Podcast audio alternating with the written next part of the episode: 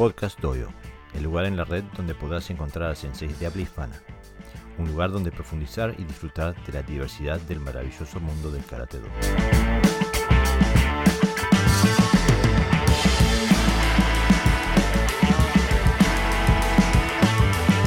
Hola amigos, bienvenidos a Podcast Doyo. Hoy es el 18 de octubre del 2020. Eh, les hablo desde una Dinamarca otoñal, disfrutando de los últimos rayos de sol de este domingo, antes de eh, publicar el, episodio de Podcast Hoy.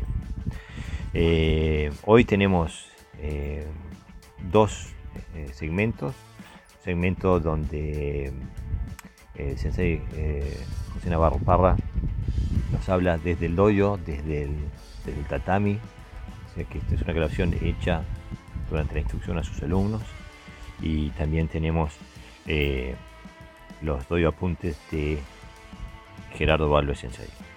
Eh, antes de entrar en esos dos segmentos quería eh, hablarles un poco, creo que se acerca el 24 de octubre el, Día Internacional del Karate y es un día que tengo, tengo preparado algo especial que vamos a hacer en conjunto con un canal eh, de Instagram a quien eh, admiro mucho y sigo con gran expectativa.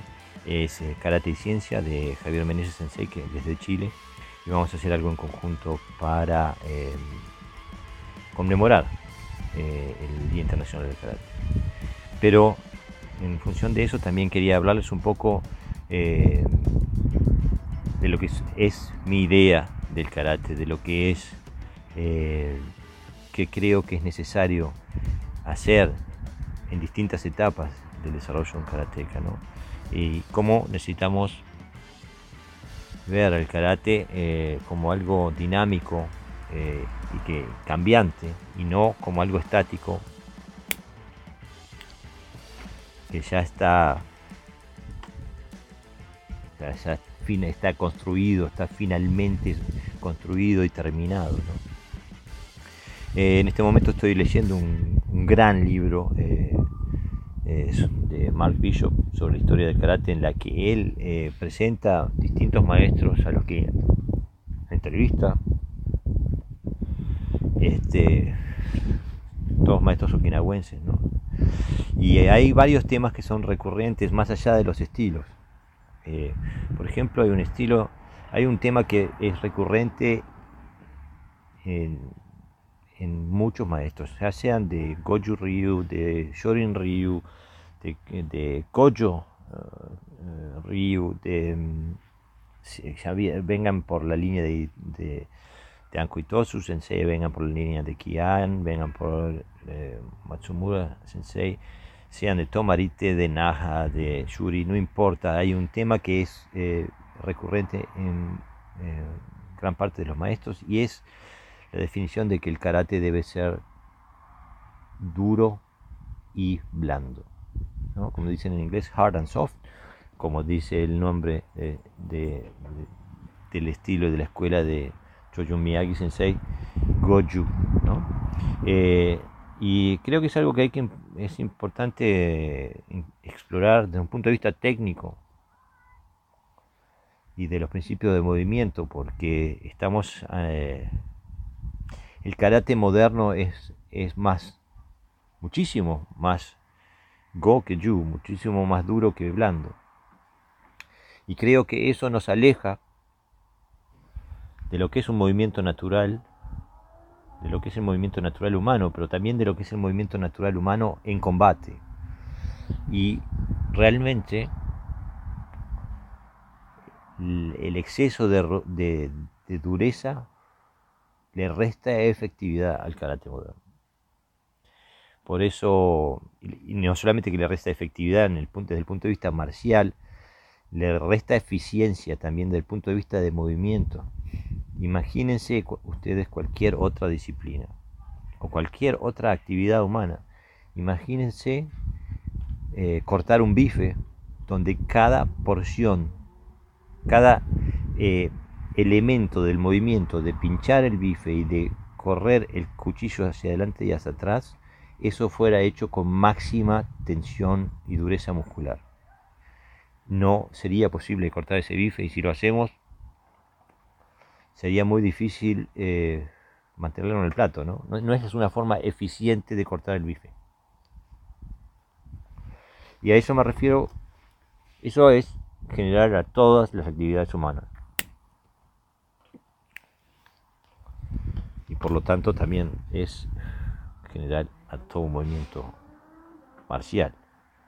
Eh, eh, por ejemplo, eh, o sea, imagínense probar, mirar, estudiar el, el kata y su bunkai, dejando el paradigma de que todas las técnicas son golpes o que todas las técnicas son uques. Eh, abriríamos un espectro técnico muchísimo más amplio, muchísimo más efectivo, muchísimo más eficiente eh, y muchísimo más real.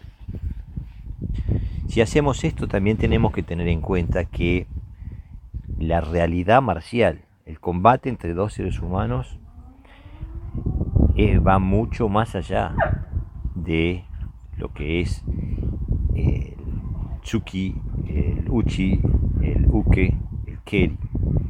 Eh, hay un montón de técnicas que no entran en ese tipo de definiciones. O sea que nosotros debemos mirar a nuestro kata, a nuestro karate, eh, con una visión más amplia, eh, y más profunda, que nos permita encontrar elementos técnicos que están ahí, eh, que amplían nuestro repertorio, que amplíen nuestro repertorio y que nos permitan tener un carácter mucho más maduro, que va más allá del el posicionamiento exacto en alguna posición, en un dachi, con una técnica que sea cristalina y que termine en un kime perfecto. Porque eso no es karate real, eso no es eh, karate efectivo. Y no hace falta más que mirar los videos en YouTube de maestros antiguos, de maestros de gran categoría, maestros que se eh, que se enfocan en el karate marcial. Cuando digo karate no hablo del karate deportivo, no hablo de lo, del Shiai Kumite de la WKF, hablo del karate como sistema de protección personal, eh, como herramienta de sobrevivencia eh, ante un ataque físico. Y verán que la técnica de esos maestros no es una técnica eh, en estacato eh, dura y extremadamente eh, basada en, la, en, en, el aspecto técnico estético de la técnica. ¿no? les pido disculpas por el sonido que pueden escuchar, es que justamente como les decía estoy disfrutando de los últimos rayos del sol que aquí de una tarde en Dinamarca y de vez en cuando pasa un coche o pasa una moto. Pero para retomar, necesitamos explorar el yu en nuestro karate. Necesitamos explorar lo que es eh, la blandura de nuestro karate. También tenemos que dejar el estrecho algo, eh, paradigma de el Keritsuki y el eh, Uke y buscar eh, otros parámetros técnicos que nos permitan ver agarres, torsiones, eh, empujes, etcétera, etcétera. también tenemos que ver la técnica, estudiar la técnica de los maestros, leer lo que dicen. Un tema que es recurrente es baja tus caderas, dobla tus piernas. O sea que hay que trabajar con otros em, elementos más allá de la posición, sino que se trata de la relación que logramos en nuestro cuerpo más allá de los medios que utilicemos para esos medios, para, establecer esa, relación. La relación es constante. Las distintas formas, los distintos medios con los que llegamos a él varían según la situación táctica o según lo que estemos entrenando. Este, otro tema que es recurrente es el tema de no encontrar fuerza con fuerza el que reciba fuerza con, fuerza se expone a que si el oponente tiene más fuerza, no lo va a poder vencer. O sea, entre dos fuerzas opuestas gana la fuerza más potente. En cambio, si utilizamos el yu, si utilizamos la blandura para contrarrestar la fuerza, podemos siempre absorber y redirigir. En este libro que estoy leyendo, em, uno de los entrevistados es eh, Arakaki Seiki Sensei, eh, que era discípulo de Honon Soken Sensei. Y en lo donde él dice, la traducción es mía, así que no, no garantizo que sea exacta, pero el libro está en inglés, donde él dice, recuerda siempre esto, si alguien te empuja el hombro izquierdo, no te opongas al empujón Ve con él y contraataca con tu mano derecha.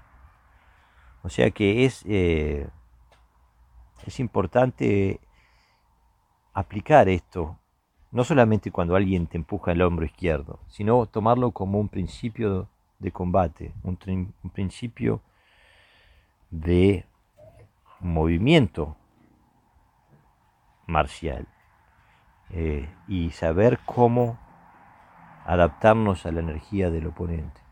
Estudiar esto. Esto está en los katas, esto está en los bunkai. Esto es eh, fácilmente estudiable, por así decirlo. Eh, también, como decía antes, es importante pensar en nuestras técnicas más allá del uke, el tsuki y el keri. Por ejemplo, estaba leyendo donde un maestro explicaba, definía el yoda nuke no como un uke, sino como un método para exponer las áreas vitales del oponente. O sea, eh, el karate moderno está muy bien porque nos abre, nos abre una puerta, pero ese no es el karate real. Eh, cuando llegamos a la puerta tenemos que trascender, tenemos que entrar y seguir. Eh, hay que dejar el keri, el tsuki, el uke, no son suficientes, hay que trascenderlos, hay que romper la forma. Entonces, queridos amigos, los invito a que disfruten de este podcast, que vean las diferentes perspectivas de los maestros que se presentan en el podcast que intenten transformar su karate. Nunca, nunca, pero nunca den su aprendizaje por terminado. Sé que me referí varias veces a maestros, pero en la cabeza de uno no existe la maestría, solo no existen los maestros, solo existen estudiantes más avanzados. Un gran abrazo Seguimos en la vía del do, seguimos en el tatami, seguimos luchando y estudiando por nuestro querido karate. Un gran abrazo y seguimos en contacto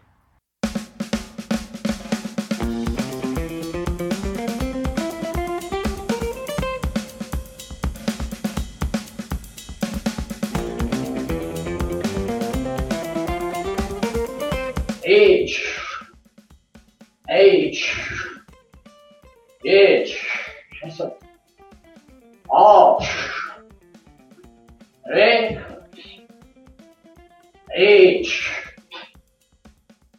abre. Vale, pasamos un poquito. ¿Alguna duda, Francisco? No, encadenada bien, pero vamos bien. No es complejo, vaya. Siempre trabajamos sobre conceptos, ¿vale?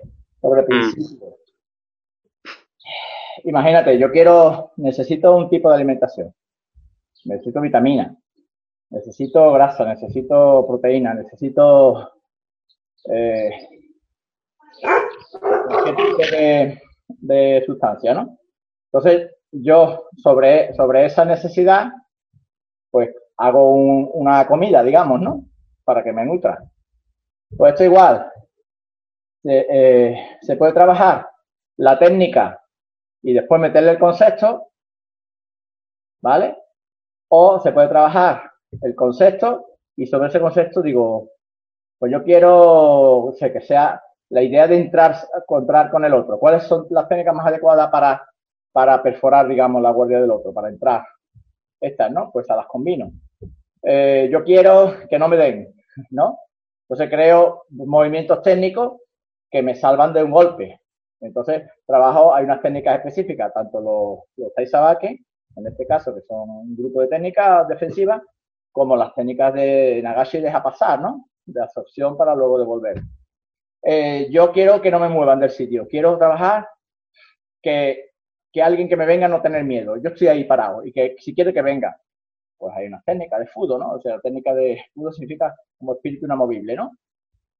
Pues hay un soto, ¿no? Hay un, otoshi, eh, un otoshi, incluso algunas esquivas me puede servir, ¿no? Aunque sea más suave, para que el otro no me, no tumbe.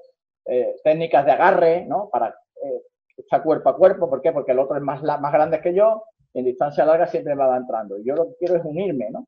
Para igualar las fuerzas, ¿entiendes? Por lo menos para igualarlas. Entonces, el, todo eso ya está en karate a través de las técnicas. El problema cuál es, igual que las catas, ¿eh? El problema cuál es, que muchas veces se trabaja siempre basado en las fuerzas. En las fuerzas. Y entonces, claro, todos los gatos son pardos. Da igual la técnica que sea, todas las se hacen igual. Da igual la cata que sea, todo se hace igual. Y no es verdad, hay técnicas de proyección, técnicas de golpe, técnicas defensivas.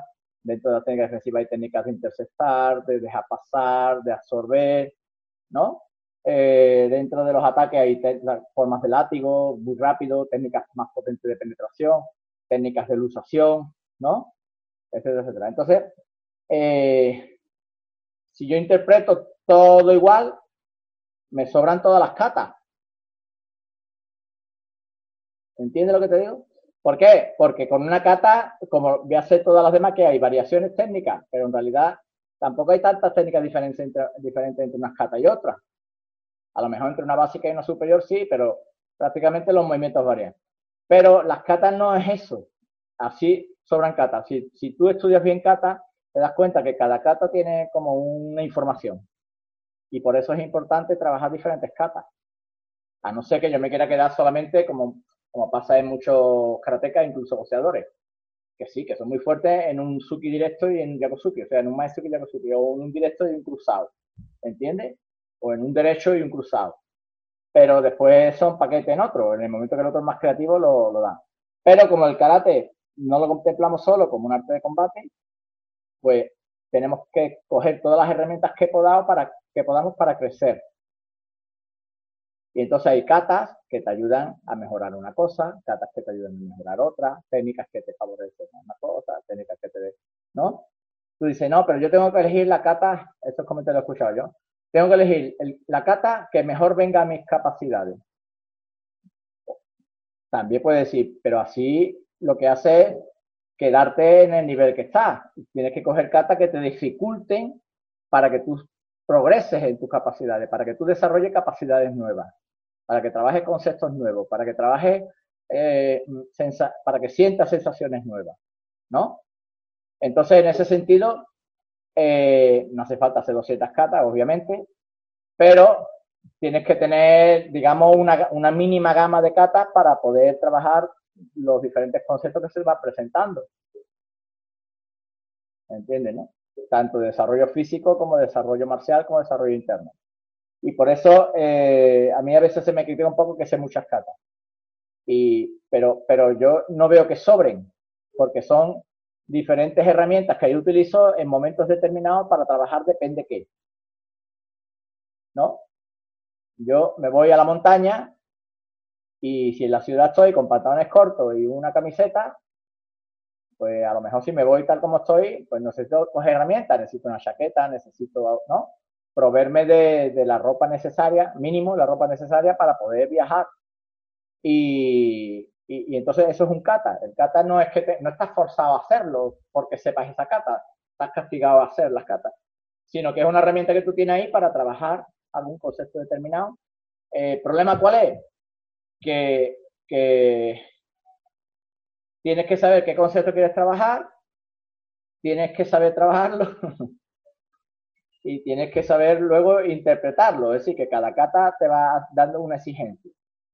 Ahora, si para mí todos los gatos son, todos los gatos son pardos, es decir, si yo voy a ser igual de potente, suponiendo que mi karate esté basado en la fuerza, igual de fuerte, igual de tenso, eh, un Seiyenshin que un Basai o un, o un Empi, o en este caso un, un Wanshu, eh, un Tomarino Wanshu, entonces, claro, no necesito tantas catas porque estoy trabajando lo mismo con todas las catas.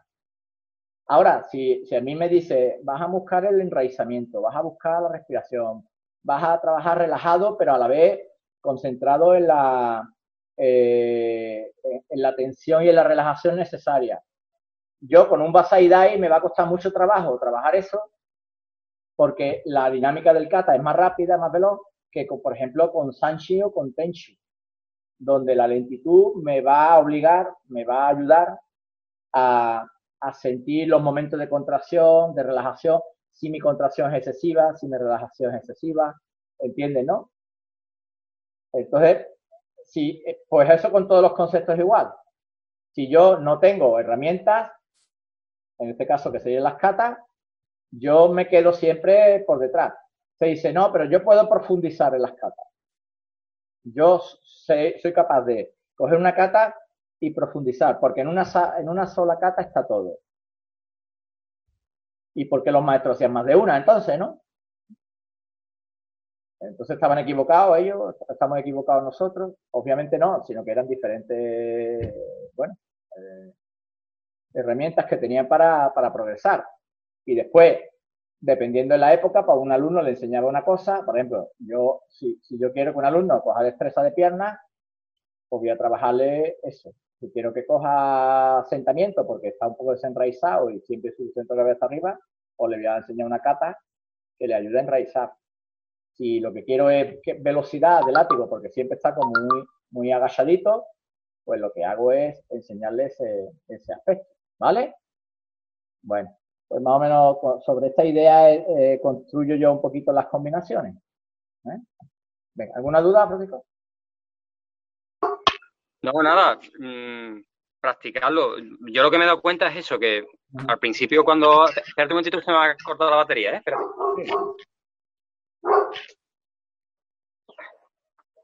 ¿Sí? Sí.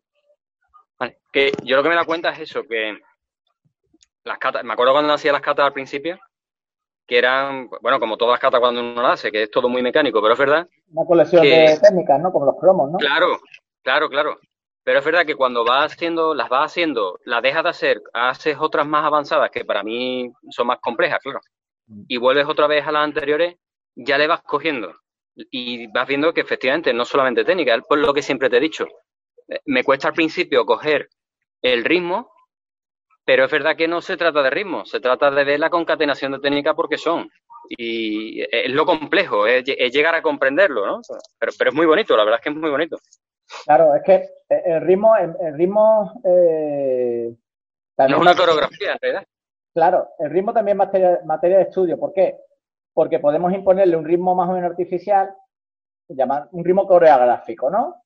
Donde, la, donde la cata se hace de una hora determinada, determinado ritmo, eh, y está bien. ¿Por qué? Porque eso te ayuda a no, a no imponer tu propio ritmo, que a veces no es el correcto.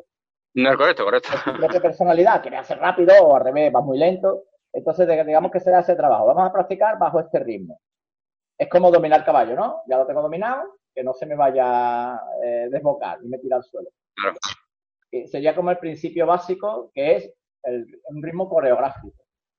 Pero claro, cuando profundiza, el, el ritmo lo marca la, la técnica o las combinaciones. Por ejemplo, si yo después de un Gedambarai viene un Yakosuki, significa de que estoy defendiendo una agresión. No puedo quedarme un tiempo haciendo al momento, al X tiempo, mi- microsegundo incluso, hacer un Yakosuki, porque el otro ya me ha atacado una segunda. Entonces tendría que hacer bam, bam, ¿no? Mm. Entonces, la combinación me va a marcar el ritmo de ese de esa parte de la kata, no de todas. ¿Por qué? Porque luego a lo mejor me tengo que quedar quieto. ¿Por qué me quedo quieto? Porque a lo mejor ta, ta, ta, ta, y ahora ya no hay combate, pero el otro está allí, yo estoy aquí y estamos los dos en Kamaen. Y eso se representa en la kata, a lo mejor a través de un movimiento quieto, rara vez, pero Mm. se interpreta desde un movimiento eh, más pausado, ¿vale? Hace un movimiento en kake más pausado, hace un movimiento eh, haishu más pausado, ¿no? Como en algunas escuelas, que va rápido y el momento va lento. Entonces, ahí ya te empieza a marcar la combinación, es la que te marca el ritmo. Pero hay que ir más Mm. allá.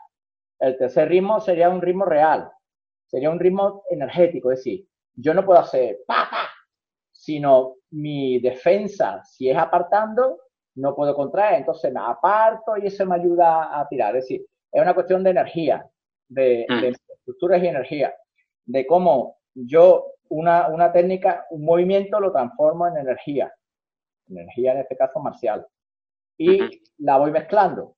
Problema del kata, que ahí no se queda, que después de eso viene otra combinación que a lo mejor no tiene nada que ver con eso que ha marcado, con otro ritmo. Pero eso ya es un nivel de perfeccionamiento donde has tenido que desarrollar muchas sutilezas, no solamente es una cuestión técnica. La gran mayoría de karatecas se quedan en el ritmo coreográfico, Mm. un poquito menos gente sube hacia, o sea, eh, se sube hacia el ritmo, digamos, que marca la, cada combinación dentro de la kata, es decir, una combinación aquí es rápida, aquí es más lenta, aquí es rápida, aquí es combinado, aquí todo rápido, pero aquí es más lento. Eh, una proyección no es lo mismo que un golpe, ¿no? Una defensa no es lo mismo que, eh, que te agarren, etcétera, etcétera, ¿no? Y luego después está cuando tú trabajas ya dominando el ritmo, solamente el ritmo, ¿eh? Entonces te, estás trabajando bajo otra perspectiva, entonces la kata se transforma. Pero para eso tienes que tener un nivel elevado. Claro.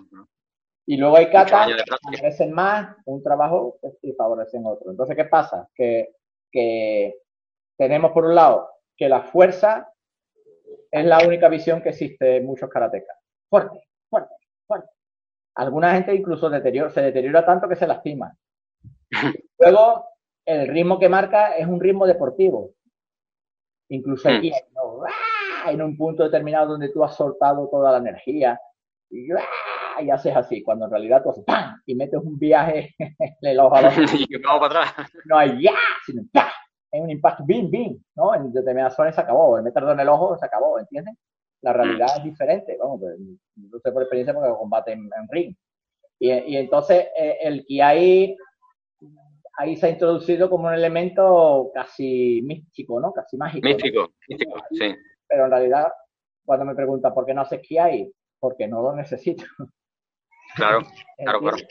No, no estoy trabajando a nivel no sé qué. Entonces, claro, queda muy bonito porque estás marcando un ritmo y de momento pegas ese Kiai, queda espectacular, la- pues giras por un lado, giras por otro, ¿no? Pero en realidad no, no es necesario. De hecho, los Kiai en las técnicas de Kenjutsu no son gritos, son Mm.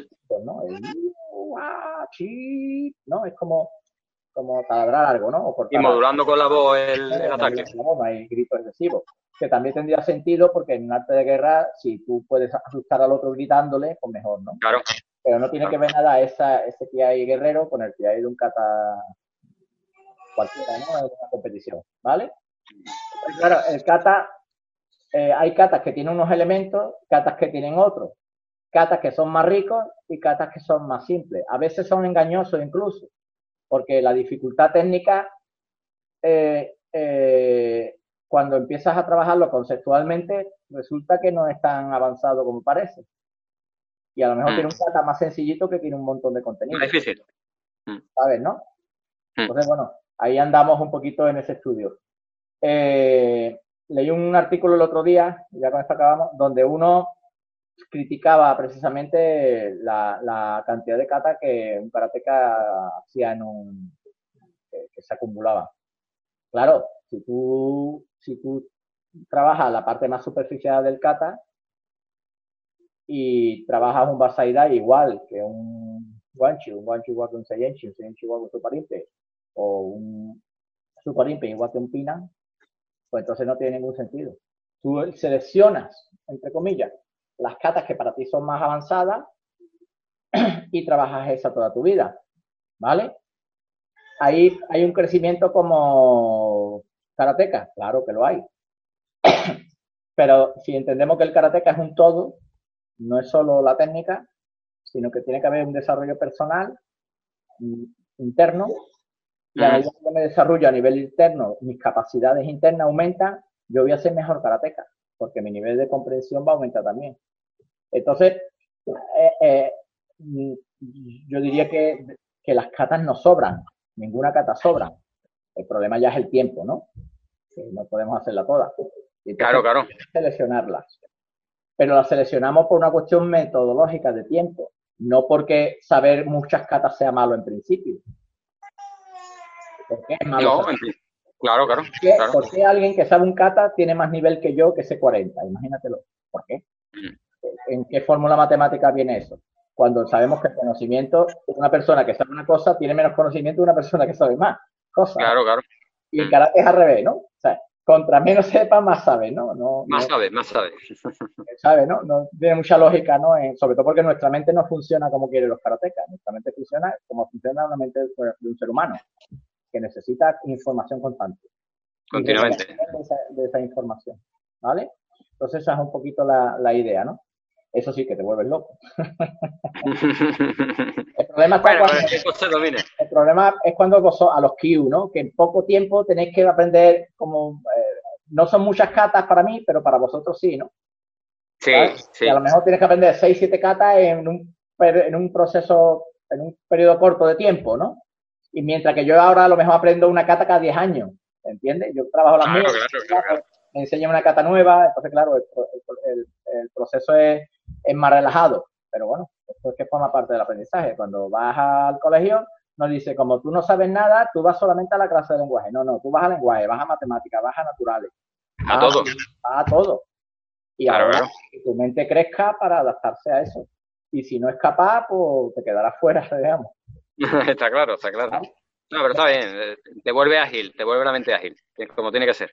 Sí, además que yo no tengo pruebas fehacientes, ni científicas ni, ni no científicas, que, que me, a mí me da a entender que una persona, porque trabaja en una cata o tres catas, tiene más nivel que una persona que trabaja más. Lo- el problema, claro, si tú practicas 200 catas, una vez cada cata, entonces estás haciendo gimnasia, pero no estamos hablando de eso. Estamos hablando Claro. de la cata como una herramienta de crecimiento. Entonces, tú tienes esas catas, tienes ese conocimiento. Cuando yo quiero saber algo de inglés, me voy al libro de inglés, no me voy al libro de matemáticas. Entonces, yo tengo ese conocimiento y ahora lo voy empleando dependiendo qué necesito en cada momento. Igual que la siente, claro. comida, igual que la Mm. alimentación. ¿Vale? Esa- en ese aspecto. Pero bueno, esto es, es un poquito más sutil y, me- y más incómodo, porque eh, eh, uno suelta una idea lógica y la mayoría de la gente no piensa y se alía a esa idea. ¿no? Siempre es más fácil que pensar y, y, eh, Pensar gasta energía. Tú has leído a Hermann Hesse, supongo, ¿no? Como todos, ¿no? Sí, sí, sí.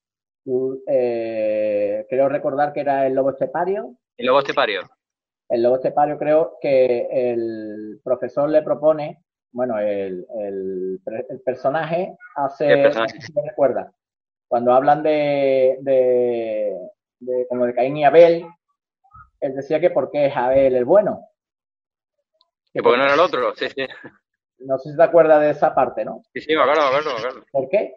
Eh, ¿Entiendes, no? ¿Bajo qué patrón era? Bueno, ¿por qué no es el otro? A lo mejor es que a lo mejor Abel era muy débil y por eso él venció, eh, Caín lo venció, ¿no? Porque era fuerte y, y poderoso y seguro de sí mismo, ¿no? Y le, y le hizo un, un replanteamiento contrario al otro y lo, y lo, de, y lo descuadró. Sí, sí, no, no. Esa novela está muy bien, ¿eh? Esa novela está muy bien. Muy bien. Yo es que mi, bien. mi juventud muy joven me, me dio por leer el Majés.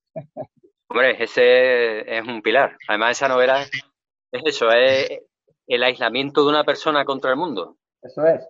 La- Sí, sí, la- es, el mundo está en contra mía y me aísla. Sí, sí, a mí, por eso te digo que, que, que en karate pasa lo mismo, ¿no? Que casi todo el mundo salía con una sola idea, porque es fácil a lo mejor aliarse, pero cuando piensa Sí. lo contrario, dice, "Uy, pues a lo mejor también es verdad, ¿no? No, de verdad, claro. ¿no? Hay que, hay que tener, hay que tener esa flexibilidad. Pues saludamos.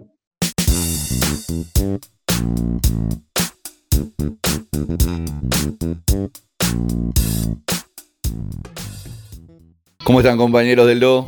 Espero que les haya gustado el artículo anterior. Y para hoy, bueno, para hoy he elegido algunas frases o palabras, mejor dicho, que no son comúnmente muy escuchadas. Y si lo son, no son muy bien explicadas. Caso de Muchimi, o Mochimi, o Chincuchi, o Gamaku, por decir algunas de ellas. Seguramente algunos habrán oído hablar de, estos, de estas palabras, sobre todo si es practicante o alguna vez practicó un sistema de karate okinawense. Y en ese caso debería estar familiarizado con estos términos. En el karate de Okinawa son considerados de suma importancia si se quiere alcanzar la excelencia en el arte. Por lo que yo sé, estos términos no se han utilizado en la formación de las modernas escuelas fundadas en Japón. Como resultado, la mayoría de los practicantes de estas escuelas nunca han oído hablar sobre estos términos. Creo que en el karate Yotokan, pero de la línea li- liderada por Kanazawa Hirokazu Sensei, han logrado importar algunos de los conceptos que aquí expondremos. Y eso fundamentalmente porque él tuvo contacto con maestros de Okinawa, como es el caso de Chibana Sensei o de Higa Yuchoku Sensei. Por esa misma razón, no estoy diciendo que los practicantes de Yotokan, por nombrar alguna de las escuelas, son totalmente ajenos a la idea. Pero estoy seguro que independientemente de cuál sea su escuela o estilo, usted estará de acuerdo que es beneficioso investigar y ver si podemos encontrar algo que aprender de los conceptos o métodos del antiguo y original arte de Okinawa. Veamos, ¿qué es mochimi y qué es muchimi? Hay dos expresiones que suenan al oído como muy similares, pero se expresan con dos kanjis diferentes. La primera, mochimi, habla del cuerpo de pastel de arroz y describe que un practicante debe entrenar para que su cuerpo alcance el carácter de mochi o omochi, un alimento popular en Japón. El arroz se machaca formando una pasta y se moldea en la forma que uno desea. En Japón se hace tradicionalmente en una ceremonia llamada mochizuki. A pesar de que se come todo el año, omochi es un alimento tradicional para el periodo de Año Nuevo en Japón. Si usted ha comido uno de estos omochi, ya conoce la textura de este alimento. Tiene mucha elasticidad, como parecido al caucho, o un chicle en la boca cuando uno trata de masticarlo. Se puede adivinar naturalmente cómo el cuerpo deberá de trabajar para adquirir este estado de mochi. Por lo tanto, la elasticidad de la utilización del cuerpo se expresa por la palabra de mochi, así como por su similitud. Esta técnica se desarrolla utilizando tanto los flexores como los músculos extensores. En la práctica, Mochimi se refiere a las maniobras táctiles mientras que adhiere a los movimientos del oponente en contacto directo. Utiliza los reflejos defensivos del cuerpo humano, los alinea a conceptos lógicos de geometría, direcciones, vectores y añade contramedidas, consideraciones de anatomía, leyes, terreno y otros, hasta convertirse en una cadena compleja pero automatizada de acción. La reacción de las maniobras táctiles es más rápida que la reacción de la información procesada a través de los ojos y los oídos. Es por eso que Mochimi tiene que ser tratado como una sola categoría de combate de cuerpo a cuerpo pero de pie. En la distancia cercana, donde los oponentes no están directamente involucrados por el contacto de sus extremos y en los cuales los ojos no tienen una importancia superior. Por ejemplo, usted no, es- usted no está dentro del combate todo el tiempo, pero quiere prepararse tácticamente para que el oponente, mediante varias técnicas y por- particularmente por combinaciones, logre entrar a su zona de ataque. Al mismo tiempo, Mochimi no debe confundirse con agarrar, que podría incluir la toma de- del cuerpo y la preparación para un lanzamiento, donde se mueve todo el cuerpo y mientras posiblemente también se puedan manipular los miembros del oponente hacia y sobre las articulaciones. Este no es el único objetivo en esta distancia. Es una de las dos buenas opciones para moverse más cerca y luchar. Bueno, básicamente este artículo no es una instrucción técnica, así que no voy a explicar los detalles del mecanismo. En resumen, la esencia de la gestión del cuerpo proviene de la contracción máxima usando los, músculos flexores para generar posteriormente la extensión completa de los músculos extensores. Esto puede ser demasiado simplista, pero como ejercicio de base se debe tensar los músculos al máximo y luego aflojarlos. La mejor analogía puede ser el, mecanismo de un muelle o un resorte. En combinación con la fuerza natural del movimiento, la técnica que se ejecute se expandirá rápidamente o más exactamente explotará cuando la compresión se suelte repentinamente. La eficacia se vuelve natural ya que los músculos extensores están capacitados para relajarse por lo que pueden alcanzar su máxima extensión. Un practicante entrenado puede desarrollar una fuerza explosiva tremenda en sus golpes, incluso antes de que el codo esté completamente extendido. Este efecto es más útil en los estilos en donde se entrena la lucha a muy corta distancia, es decir, no es tan útil para la parte deportiva, solo lo es para el trabajo sobre la base real. Un punto importante a señalar es que este trabajo técnico es muy potente. Es más, como un empuje fuerte de un bo, por ejemplo, así que vemos que Mochimi se utiliza más como un empuje. Por supuesto, para hacer la técnica más potente se debe complementar con otras técnicas al mismo tiempo. Ahora veamos qué es Muchimi. Muchimi. Y se puede describir esto como el cuerpo látigo. Permítanme describir brevemente lo que la aplicación de Muchimi es en este caso. En pocas palabras, es una técnica de acción de látigo. Lo que hay que hacer es relajar los brazos y las piernas y después moverse desde el centro del cuerpo, es decir, tomando como eje la columna vertebral y hacer rotar a máxima velocidad las caderas. En esta, en esta acción, su extremidad viajará como un látigo en lugar de que como un palo. Hasta ahora, solo he visto en la escuela Kyodokan Shorin-ryu el uso de estos dos conceptos de Muchimi, pero seguramente en otras escuelas de carácter antiguo también lo haya. Esto es debido fundamentalmente a que el maestro Higa Yuchoku experimentó tanto los conceptos del Najate como el Yurite, y de ahí lo que dije anteriormente. En el camino de su práctica de lucha en la corta y media distancia, así desterró la lucha a larga distancia por considerarla desgastante y sobre todo muy poco real. No puedo decir que otro sistema de Okinawa, como ya lo expresé recientemente, no lo utilicen. Seguramente que sí lo hacen. Muchimi se utilizará con una tracción y un movimiento de tensión controlada. Y eso se llama chinkuchi. Considere el siguiente ejemplo para ilustrar el concepto. Imagine que su brazo es la parte húmeda de una, toalla y su cuerpo es la parte cerca, seca que lo está sujetando. La toalla seca es la tensión de nuestro brazo y la clave está en el peso equilibrado que da el agua en su fluidez y elasticidad. Pero el efecto más importante es la tensión que le damos a la toalla.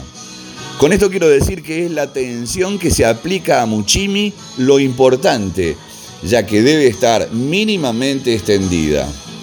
El exceso re- ralentizará perdón, el movimiento brusco necesario.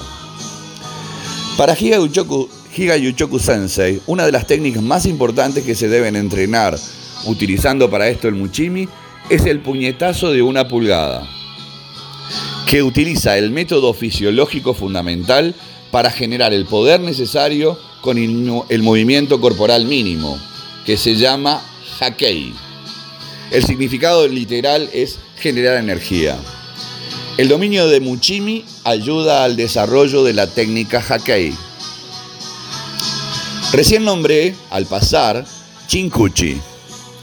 La gente de Okinawa utiliza el término Chinkuchi en Uchinan Gushi, que es un idioma nativo de Okinawa, para describir el poder que se produce cuando se utiliza la mente y el cuerpo en una acción espontánea para crear la máxima potencia con el mínimo esfuerzo.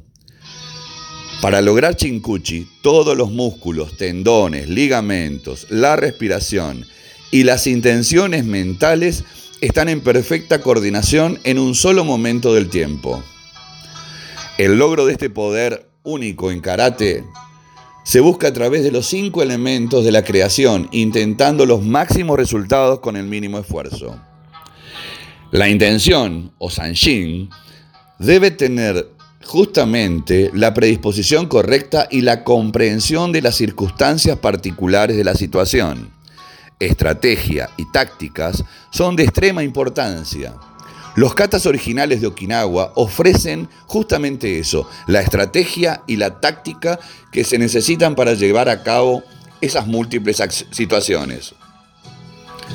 Perfección de la técnica ejecución del kamae, movimiento intermedio, el tiempo y la distancia, son elementos que cuando se integran a la perfección forman justamente chinkuchi. El equilibrio y la estabilidad de las posturas se efectuarán mediante el uso correcto del shitabara, koshi y el shushin. El movimiento fluido o los movimientos fluidos provienen de la utilización relajada del cuerpo el cuerpo se mueve al unísono sin pausas, control de la respiración y el uso del koshi, shibatara y shushin son ingredientes clave para que estos movimientos siempre sean fluidos. La velocidad del movimiento se determina por la aceleración y la velocidad. La transferencia de energía desde el koshi a las extremidades crea la aceleración necesaria para alcanzar el nivel de impacto de la técnica. La contracción muscular presionando los tendones y ligamentos liberará la energía necesaria para dar un golpe decisivo. La postura correcta tiene que ser mantenida para permitir que el flujo energético se transfiera al oponente. Los cinco elementos son las claves para crear una técnica que tendrá la posibilidad de hacer un correcto chinkuchi. Si un elemento falta, la obtención de la máxima potencia con el mínimo esfuerzo no será posible. Un carpintero demuestra chincuchi cuando un clavo es impulsado con un solo golpe. Un golpe perfecto sin el, sin el pensamiento crea el mejor resultado. Chincuchi viene del movimiento espontáneo que trae todo el cuerpo y la mente juntos en un, en un solo y único momento. Practicamos el kata y buscamos la perfección de movimiento para llevarnos a la ejecución final de un perfecto chincuchi. Gamaku. Veamos las cinco enseñanzas orales o kuden más comunes que recibimos en cualquier sistema de karate de Okinawa. Kuden son antiguas transmisiones orales o enseñanzas directamente orales y son muy comunes en las artes marciales. Por supuesto, la mayoría enseña por vía oral, a diferencia de lo que posteriormente fue la escritura. Pero Kuden no son solo las palabras de un profesor expuestas en una clase. Más bien son por lo general las enseñanzas que se han transmitido de generación en generación. Y la redacción de estas enseñanzas es bastante estandarizada. Cualquiera que haya estado involucrado en las artes marciales de Okinawa durante un periodo prolongado de tiempo ha escuchado muchas de estas Kuden. Aquí están cinco Kuden que casi todos los estudiantes de toda la vida de Rikyu han escuchado muchísimas veces. Enderezar la columna vertebral, estirar la pelvis hacia adelante, poner fuerza en el tándem, relajar la espalda, sobre todo la parte baja, y apretar los glúteos. Esto, ¿verdad que le suena familiar? Cuando escuché por primera vez esto, sonaba como instrucciones totalmente independientes, algunos de las cuales tenían más sentido que otros. Sin embargo, en los últimos años ha quedado claro para mí que estas instrucciones son de una planta y que describen absolutamente todo lo mismo. Esto se refiere a todos los aspectos del mismo movimiento exacto, una inclinación de la pelvis que minimiza la curva lumbar. Veamos en qué es enderezar la espalda. Instrucciones orales describen el mismo movimiento, muchos de ellos tienen aspectos adicionales. En este caso, enderezar la parte posterior requiere la inclinación de la pelvis y la minimización de la curva lumbar. Pero también se refiere a reducir al mínimo las curvas cervicales. La curva lumbar tiene el mayor impacto en la transmisión de energía, pero las tres curvas se enderezaron en la medida en que es naturalmente posible, o se enderezarán en la medida que esto sea naturalmente posible. La pelvis hacia adelante indica que la rotación de esta ah, minimiza la curva lumbar y puede ofrecer un grado de protección de la ingle, Generalmente esta acción pélvica se utiliza en conjunción con la utilización de la musculatura interna del abdomen inferior. Poner fuerza en el tándem. Esto indica que los principales músculos implicados en la rotación de la pelvis hacia adelante están en el bajo vientre. Y la activación de los músculos en el área tándem serán automáticamente los de tirar de la pelvis hacia adelante suponiendo que esto no es igual a la activación de los músculos antagonistas como los músculos erectores de la columna. Sin embargo, la activación de los músculos abdominales en la zona del tándem también es importante para crear una conexión más firme entre el cuerpo superior, superior e inferior. ¿Cómo relajamos la baja espalda? Con el fin de inclinar la pelvis hacia adelante y minimizar la curva lumbar, los músculos de la espalda baja deben estar relajados, porque tiran de la pelvis y lo copian, pero en la dirección opuesta. La utilización de los músculos de la espalda baja causará automáticamente que la pelvis se incline hacia atrás y la curva lumbar, fundamentalmente al ser más pronunciada. Demasiada tensión en la espalda baja es por desgracia muy común en el karate moderno y no es raro ver a, a karatecas realmente inclinados hacia atrás mientras golpean. Cualquier persona con un conocimiento rudimentario o simplemente intuitivo del cuerpo y la mecánica comprenderán que si se inclina hacia atrás es el objetivo totalmente contrario al de proyectar la fuerza mecánicamente hacia adelante. Esto garantiza que uno no va a golpear tan duro como podría ser capaz y que pone en riesgo la estabilidad de la estructura de su cuerpo, por lo que es más fácil perder, obviamente, el equilibrio. Al practicar la inclinación de la pelvis varias veces se empieza a notar cómo los músculos de la espalda baja se alargan en vez de contraerse.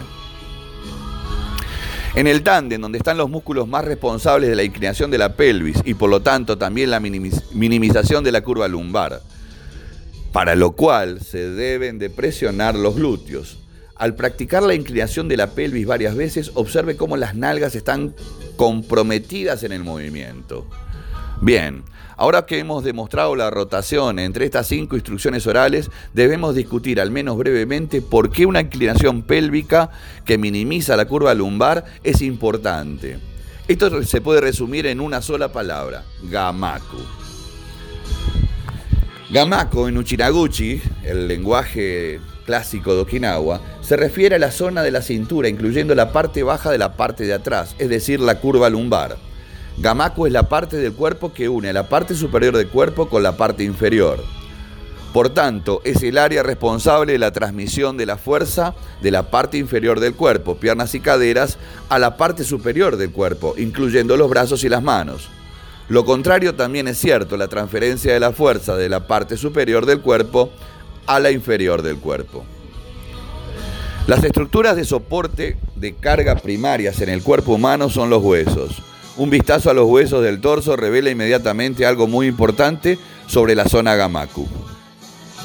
Hay una gran cantidad de huesos en la mitad superior del torso y una gran cantidad de huesos en la parte inferior del torso.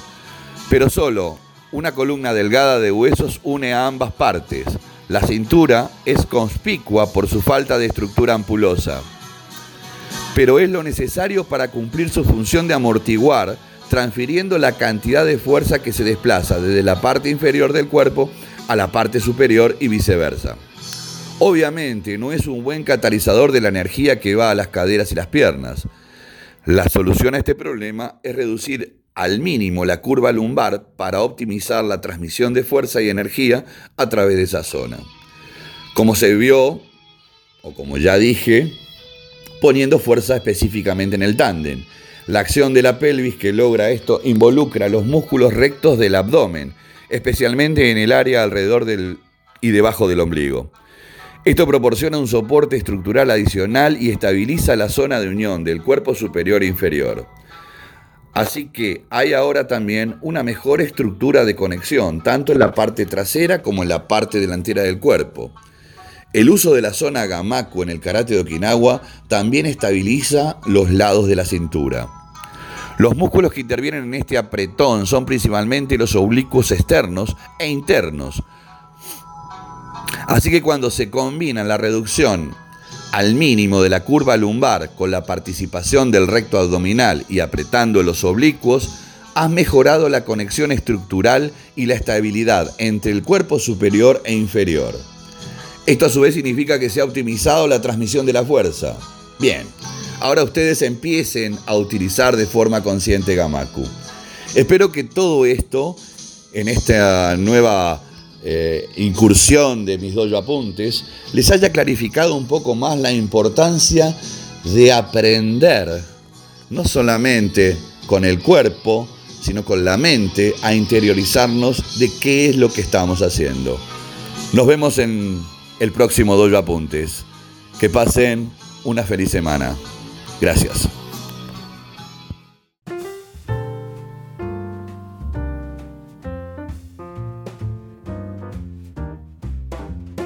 Si tienes comentarios, propuestas para temas que quieres escuchar o proponer una entrevista, contáctanos a través de nuestra página web